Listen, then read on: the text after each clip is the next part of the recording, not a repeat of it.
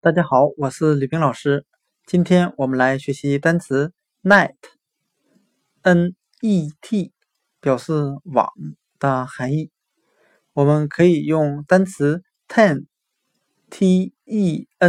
表示十，数字十，一二三四五六七八九十的十，来记忆单词 net，n-e-t，网。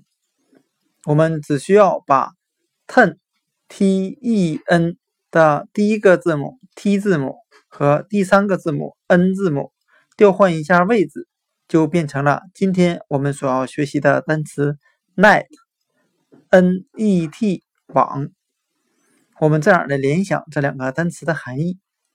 有些渔网的编织方法是用十字花形的编织手法所编织的。